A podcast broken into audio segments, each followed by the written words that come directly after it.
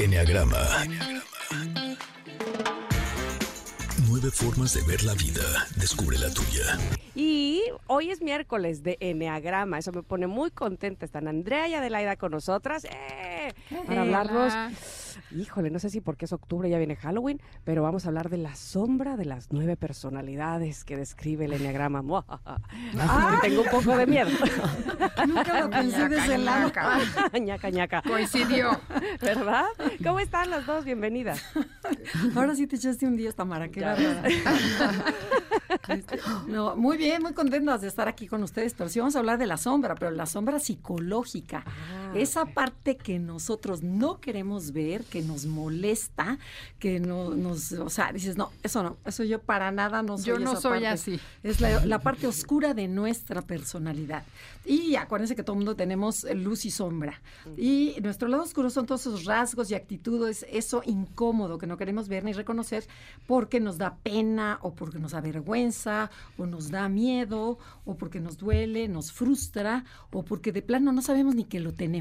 Que a mí me ha pasado en ese trabajo de descubrir mi sombra, que yo antes creía que la sombra de una persona era como cuando eres malo. ¿No? O sea, o sea sí. cuando tienes actos de maldad contra las personas.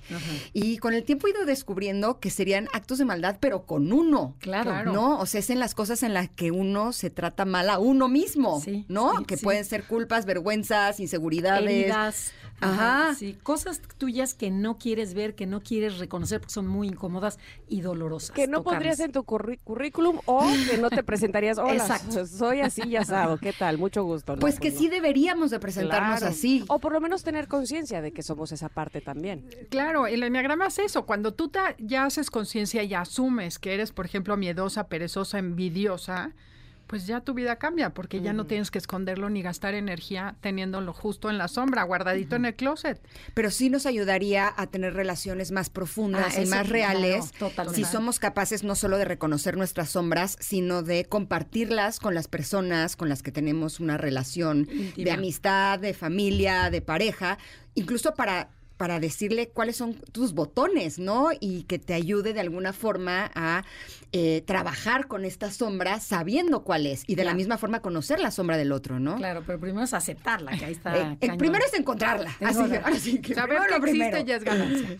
Y bueno, lo que hicimos Andrea y yo primero, buscamos muchas frases, que bueno, frases de que hablan de la sombra psicológica. Entonces, por ejemplo, Carl Jung tiene una frase, tenía una frase que decía, hasta que lo inconsciente lo hagas consciente, lo inconsciente dirigirá tu vida y lo llamarás destino. ¡Tarán! No, esa es durísima, pero sí es durísima. ciertísima. Ahora le vamos a echar tono, A ver, tono hasta Tamara que lo Halloween. consciente lo hagas. A ver, otra vez cómo era. Hasta que lo inconsciente. Consciente, lo hagas consciente. Lo inconsciente di- dirigirá tu vida y lo llamarás destino. Oh. Mientras tú no te des cuenta, ibas en Claro. automático. Y eso Y- dices, pues es que así Y entonces le echas la culpa, claro, al A destino. todo mundo. O dices, siempre me pasa lo Exacto. mismo, ¿no? Y no te das cuenta que algo en ti está provocando que siempre te pase lo mismo. Exacto, entonces siempre repites el patrón. Otra frase de Jung es que dice, no puede haber una transformación de la oscuridad a la luz sin las emociones. Entonces también tienes que meter emociones para lograr cambiar esa sombra. James Baldwin dice, no todo lo que enfrentas puede cambiarse, pero nada puede cambiarse si no lo enfrentas. Ñaca, ñaca. ¿Cómo era, cómo era tu voz, da? Oye, muy bien, esa también me gustó. Sí. Tenemos otra. A ver. La verdad te hará libre, pero antes te va a desquiciar. Hijo, esto es súper cierto. La personalidad Sí. te pone de cabeza, pero luego ya te liberas, ¿no? Sí, este es de Gloria Steinman. Exactamente. Y bueno, entre más grande es la luz, más grande será tu sombra. Eso me consuela, ¿no? A ver. Es, sí y no. Porque, por ejemplo, tú te imaginas, dices, una persona que se siente muy segura y es muy presumida y es muy, dices, y br- yo brillo y véanme cómo soy. Entre más me siento, más arriba me siento, más grande es mi sombra. A lo mejor en otra área de tu vida. O sea, más chiquito eres en otra área de tu vida. Ok.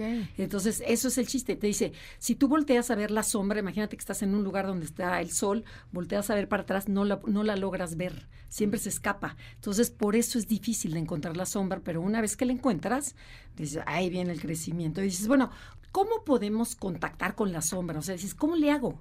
Lo- lo la podemos contactar a través de nuestras relaciones. Todo lo que vemos en otro que no nos gusta, escuchen, que no nos gusta, es probable que tú lo tengas. Y dices, ¡ay! Esa sí está O sea, el rudísima". clásico te choca, te checa. Exacto. Híjole, a mí esa me chocaba. Así, esa sí, frase sí. me chocó durante mucho tiempo, sobre todo porque de pronto había cosas que me chocaban de alguna persona y decía, pero es que yo no soy eso. Ajá. Hasta que descubrí que también podemos ser el lado opuesto. Exacto. Sí. ¿No? O sea, Exacto. cuando nosotros estamos de justo el otro lado de eso que nos choca, por eso nos choca, porque esa persona sí se está permitiendo experimentar eso. Y te da envidia que ella sí y tú no. Pues sí, inconscientemente, obviamente, ¿no? Sí, claro. Entonces, bueno, lo que hacemos es que lo proyectamos. O sea, todo eso que nos molesta, digo, ay, es que me choca lo que tiene.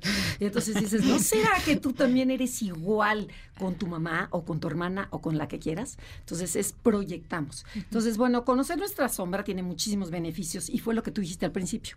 Dice, mucho más, es, mucho más aceptación con nosotras mismas, nos caemos mejor, mayor compasión hacia nosotros, nos vuelve más honestos, más humildes, lo que nos da mayor paz y interior para liberarnos y para tener mejores relaciones con los demás. Como tú dices, si yo conozco mi sombra y tú tu sombra y nos platicamos nuestra sombra, bueno, pues ya, empezamos- ya empieza una relación mucho más Claro. auténtica. ¿no? Claro, Y por- no en el- la pura apariencia. Es ¿no? que- Nos estamos quitando los velos, pues. Exacto. Porque todos tenemos sombra. ¿No? Y entonces pretender que nosotros somos toda luz, los que pretenden que son toda luz, más miedo me da. Claro, porque ni siquiera aceptan que tienen sombra, no la ven. Y la sombra es bien grandota. Sí, y la, la idea es integrarla, ¿no? Es conocerla, aceptarla e integrarla. Y si no la aceptamos y la trabajamos, por supuesto que se va a ir a, a, este, a proyectarla a los demás. Pero, ¿qué te parece, Adelaida, que empezamos con las personalidades? Qué padre, y ahora sí nos dieron el turno de honor. Somos las Eso. primeras, Tam. Yay, vaya.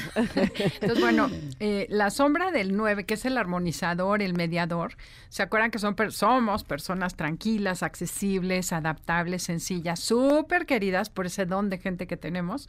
Eh, las personas disfrutan nuestra compañía y se sienten seguras y muy a gusto con nosotros. Somos fáciles de tratar, nobles, simpáticas y sumamente flexibles, pero ¿Hasta qué? Andrea nos dirá, exacto. Ta, ta, ta, ta. Eh, bueno, le- estaba- pensamos hacer que vamos a decirles tres sombras. Todo el mundo tenemos muchísimas sombras, pero solo vamos a agarrar tres sombras de cada personalidad para que no nos alarguemos en tantos días como lo es pasado. ok, entonces, bueno, vamos a recordar que las personalidades 8, 9 y 1 son los enojones del enneagrama. Aunque ustedes vean a Los Tam, a- aunque vean a Tam y Adelaida todas de buena onda. Yo hoy en la mañana hablé de eso precisamente. ¿Ah, o sea, muy tempranito hablé de que con ustedes descubrí que yo era visceral porque eh, no solo descubrí, acepté. Porque cuando ustedes lo dijeron, yo lo primero que dije, claro que no. Esa no era tu sombra. No, ¿qué? ¿Qué Así, va? Claro que no. Claro ¿Qué que les no. pasa? ¿Por qué me están diciendo eso? tache.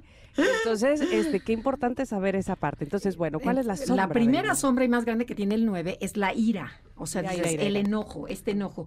Como ustedes son tranquilos y amables encantadores, mi estrategia es lograr armonía y paz a los, a los de mi alrededor. Entonces, ¿qué voy a hacer con esta ira? La voy a tapar.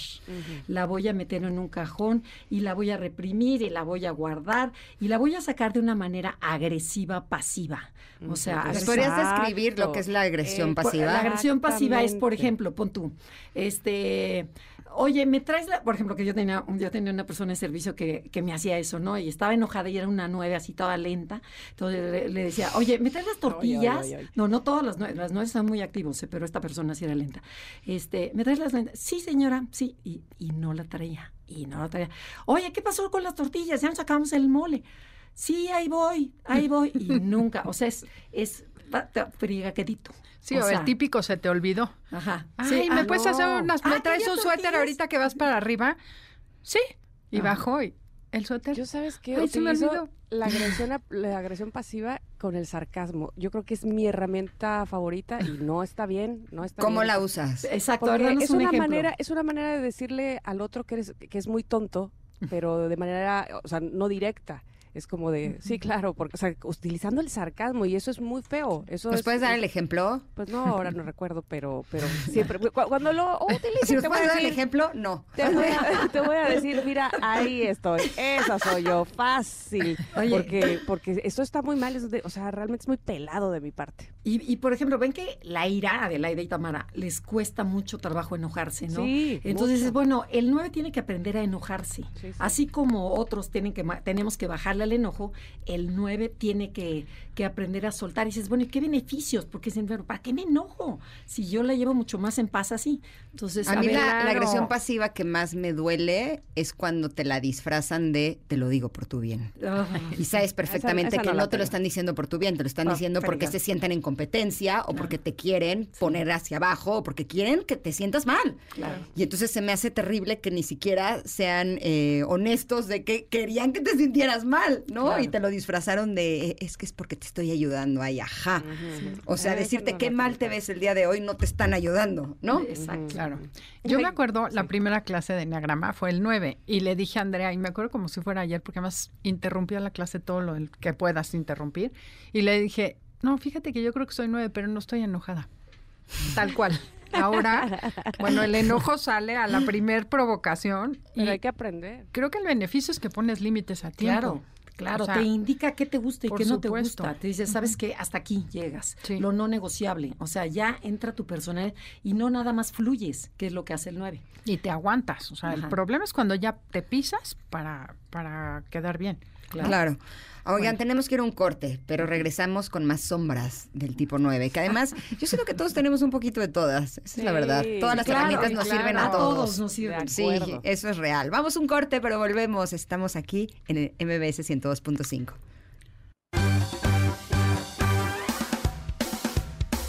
Es momento de una pausa. Ingrid y Tamara, en MBS 102.5.